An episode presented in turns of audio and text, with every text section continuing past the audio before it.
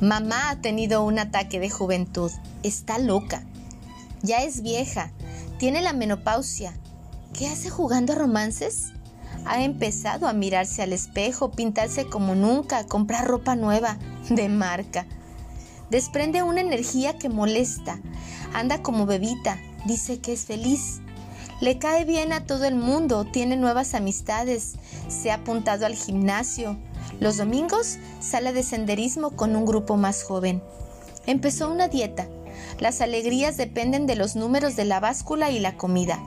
Lee literatura, de autoestima, de optimismo y a veces dice que el destino está escrito, otras que le escribes tú. Que tiene problemas mentales, se cree que tiene 20 años. ¿Será un espejismo? No para en casa, cuando no salía de ella. Está iluminada, irreconocible. No sé si me gusta o me molesta. Si buscarle un psicólogo o invitarla a salir en mi grupo. Quiere que vayamos al Caribe a coger calor en pleno enero. ¿Te crees? No es normal, ¿verdad? Me da miedo Parece que se está soltando la melena y el freno. Pobrecita, se está volviendo loca. Desde los días de angustia que pasó cuando se fue papá, cuando nos dejó solos y ella tenía que salir adelante con nosotros cuatro. El dolor la abandonó y ahora tiene una energía que creo que se está volviendo loca. Me sorprende, pero saben, me gusta. La veo feliz, me hace feliz. Esa es mi madre.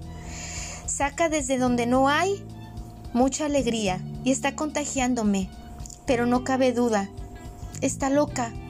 Cuando se lo digo me contesta, soy libre, soy feliz, como nuevo tipo que la hace vivir y la hace ser feliz.